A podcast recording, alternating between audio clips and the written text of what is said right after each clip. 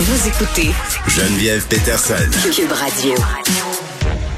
Je reviens sur cette terrible histoire, un Boeing 737 qui s'est écrasé plus tôt aujourd'hui en Chine, une chute vertigineuse qui a laissé aucune chance aux 132 passagers et membres de l'équipage. Et là, quelques heures plus tard, avec les premières données de vol, euh, est-ce qu'on est capable de s'expliquer ce qui s'est passé? On est avec Dominique Daou, qui est commandant de bord. Monsieur Daou, bonjour.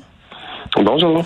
Bon, ça s'est passé très rapidement. Là. Euh, qu'est-ce qui peut expliquer une descente aussi fulgurante et aussi soudaine que ça? on parle quand même d'une chute de presque 600 km euh, par heure. Ça a pris deux minutes seulement avant que l'avion s'écrase. Oui, oui, c'est ce que j'ai vu aussi là, sur, euh, les rapports préliminaux, les rapports qui circulent un peu en ligne. Là, on parle d'un avion qui aurait quitté son altitude de croisière et qui aurait touché le sol en dedans de deux ou trois minutes. Donc, euh, une descente normale sur un avion de ligne, c'est environ 2000 pieds minute. Donc, ça, c'est une descente euh, contrôlée, c'est une descente normale. Euh, là, l'avion, l'avion, la nuit dernière en Chine, on parle d'environ 30 000 pieds minute. Donc, ça a tombé. Puis là, évidemment, on entend beaucoup parler de décrochage. J'ai l'impression qu'on utilise un peu ce terme-là à tort et à travers. Là. premièrement, peut-être juste nous expliquer, Monsieur Daou, le décrochage, c'est quoi?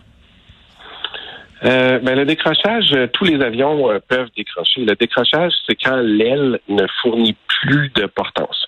Donc, on, sait que l'air qui frappe l'aile génère une portance, donc c'est ça qui supporte le poids de l'avion, mais l'angle à laquelle cet air-là frappe l'aile est super important. Hmm. Donc, on a une fourchette d'angle, c'est l'angle d'attaque qu'on appelle.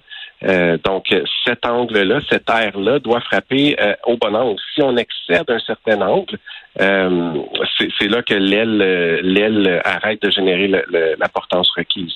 C'est un petit peu, si on veut visualiser l'angle d'attaque puis, tout ça, c'est un petit peu la différence entre le nez de l'avion où il pointe et l'avion où il s'en va.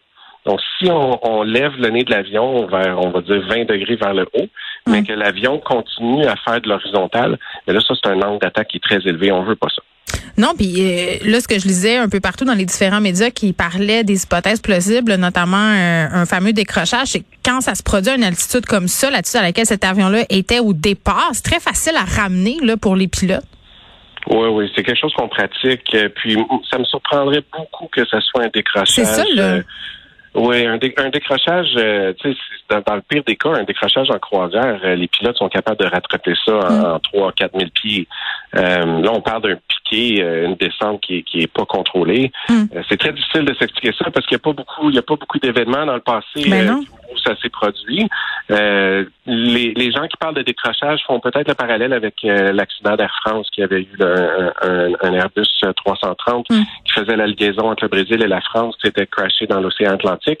Euh, mais eux, il y avait vraiment eu euh, quelque chose avec l'instrumentation et euh, la réaction de l'équipage avait été vraiment, vraiment pas la bonne. Ça me surprendrait encore là, que ça soit là, on sait pas. Mais c'est ça, on sait pas, on sait pas non plus si ça peut être une défaillance du pilote automatique et tout. C'est, vous, vous voyez ça aller. Là, j'imagine que dans votre tête, ça va vite, puis vous devez peut-être avoir deux, trois hypothèses, mais encore là, on sait rien. Ouais, moi le, le, premier euh, le premier incident qui m'est venu en tête quand j'ai vu ça ce matin, c'est euh, il y a eu un 737 il y a plusieurs années, il y a une quinzaine d'années, il y a eu un 737 la compagnie Elias qui avait eu un problème avec sa pressurisation et euh, c'est une dépressurisation, dépressurisation qui était lente mm. et tout, tout le monde à bord était tombé inconscient. Et euh, c'est un avion qui avait continué sur le pilote automatique euh, jusqu'à temps qu'il manque de carburant. Oui. Euh, Aujourd'hui, ce qu'on voit avec China Airlines, China Eastern, euh, le, crash de, de, cette nuit, c'est de certaines similitudes où, où cet avion-là arrivait à destination.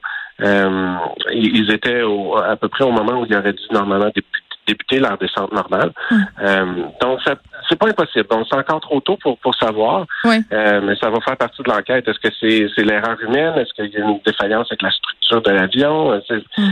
Puis la, oui. la possibilité, euh, M. Daoud, d'un geste volontaire, là, ça n'a pas été, euh, en tout cas, j'ai pas vu ça circuler nulle part. mais moi, j'avais en tête notamment ce qui s'est passé en 2015, là, un pilote qui, dans un geste suicidaire, précipiter son avion avec ses 149 euh, passagers sur le flanc d'une montagne. Ça, c'est pas euh, des hypothèses qui circulent à venir jusqu'à maintenant. Là. Ben, c'est de la spéculation, tout ça. C'est, ça. Moi, ça fait partie d'une des hypothèses qui va être euh, qui va être ben, examinée. la, la, boîte noire pour euh, pour nous dire là, si c'est un hmm. geste volontaire. Même si ça le pris en feu, parce que là, cet avion-là s'est écrasé. On sait que les boîtes sont faites pour euh, justement rester à des chocs importants comme ça. Mais le fait qu'il y ait eu un important feu de forêt là, suite à l'écrasement de cet avion-là, est-ce que les enregistreurs, notamment de vol, vont être encore utilisables? Oui, oui, ça c'est la beauté des boîtes noires. Les boîtes noires qui sont oranges en réalité, là, mais les boîtes noires sont faites pour euh, pour euh, pour euh, survivre à un impact comme ça, mm. pour le, feu, la chaleur, être sous l'eau pendant plusieurs années. Donc non, ça c'est un, outil, c'est un outil d'enquête mm. qui, qui, est primordial. Bon, on sait que dans certains cas, c'est long avant qu'on ait des conclusions, que les enquêtes soient bien menées. Là, ça se passe en Chine. La Chine qui, je pense, rehaussé là, c'est sa sécurité aérienne depuis plusieurs années. Ils ont quand même bonne réputation de, ce côté-là. On peut s'attendre à un délai de combien de temps avant qu'on commence à s'expliquer ce qui s'est passé? Alors ça, c'est, euh, c'est, une question à 1000 dollars. On, a toujours, euh, ben, toujours, on a généralement un rapport d'enquête préliminaire qui sort dans les trois à six mois hum. et un rapport d'enquête final qui peut prendre jusqu'à deux ans. Euh, mais souvent, il y, a, urgence d'agir dans le sens où... Imaginez les familles et, tout ça, tu sais. Oui, ben les familles et, ceux qui continuent à, voyager sur des 737, et, je veux dire, les, les, les passagers autant que les équipages, on veut, on veut savoir. Hmm. Donc, euh, souvent, s'il y a des conclusions préliminaires qui sont capables d'être publiées, ça, ça on, mise ben, beaucoup là-dessus. Oui. Ben, ben c'est ça euh, ma prochaine question, Monsieur Daou, concernant Boeing. Là, je sais que c'est pas la série Max là, qui est visée dans cet accident-là, mais on sait que Boeing a été dans l'eau chaude avec cette série-là, la série Max. Euh, est-ce qu'on peut quand même se questionner par rapport au dernier écrasement de Boeing pour trouver des explications? Si vous parliez tantôt là, de, de ce modèle euh, où, qui a dépressurisé. Là. Euh, oui, bon, mais le 737, euh, c'est une grande famille. Là. Les 737, ça, ça fait 50, 60 ans que ça existe. Et c'était, c'était un succès commercial pour Boeing. Donc, ils ont toujours voulu garder le nom 737. Euh, mais le 737 des années 70 puis le 737 d'aujourd'hui, c'est deux bébés complètement différents. Euh, puis c'est des upgrades ou c'est des mises à jour qu'on a fait mm. d'un modèle à l'autre. Le plus récent étant le 737 MAX. Euh, l'avion qui, euh, qui est concerné aujourd'hui, c'est un modèle avant. Donc, c'est le 737-800 ou le NG pour Next Generation. Euh, mais ça peut pas, ça peut pas, on peut pas faire de parallèle parce que c'est pas le même système. Celui qui est en cause chez le Max n'existe pas chez le chez le NG. Donc, ça, ça peut pas être lié. Mais je pense aussi que c'est naturel de se poser des questions sur la culture d'entreprise chez Boeing. Hmm. parce que moi, comme passagère, ça me fait peur. Tu sais, je les connais pas les séries de Boeing. Tu sais, moi, je, je tu vois ça passer dans les médias, les accidents, oui, ça arrive rarement, mais ça, ça frappe l'imaginaire. Un crash d'avion, on s'entend qu'il n'y a pas de survivants. Là. Euh, euh, moi, je connais pas ça. J'embarque dans un avion quand je vois ah, série Max ou tout ça. Les gens sont, on est stressés. Oui, ben c'est c'est normal. C'est le lien de confiance est tellement important. Ben, il est brisé un peu, je trouve. Euh, oui, oui, c'est c'est Boeing va mettre des années à se à se à se remettre là, de, ben de la saga des des, des Max. Euh, mais en revanche, ce que je dirais, euh, c'est que Boeing font pas juste des 737, ils font des 787, ils font des 777, ils font des 747 cargo aujourd'hui. Hmm. Euh, puis il y a, y, a, y, a, pratiquement pas de problème à rapporter avec ces avions-là. Donc le 737 a peut-être eu une, coupe de mauvaises années.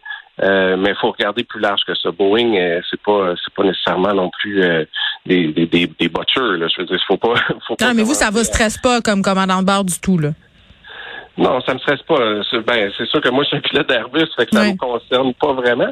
Euh, mais c'est sûr qu'on veut, on veut tout le temps euh, garder cette confiance-là entre le manufacturier et l'opérateur. Euh, si j'étais pour euh, voler un, un, avion Boeing aujourd'hui, si mon employeur me disait, OK, à partir de demain, tu voles le, Boeing 737 MAX, mais c'est sûr, c'est sûr que c'est la nature humaine fait que je vais, je, je, vais lire mes choses comme Plus de questions, peut-être. Ben oui, c'est sûr que c'est sûr que ça reste là, ça, comme vous disiez là, ça frappe l'imaginaire. Ben oui. on, veut, on veut, euh, on veut que le manufacturier, on veut que Boeing dise tout au pilote. On veut, on veut tout savoir. Euh, ça n'a pas toujours été le cas là, chez Boeing, c'est mm. ça le problème.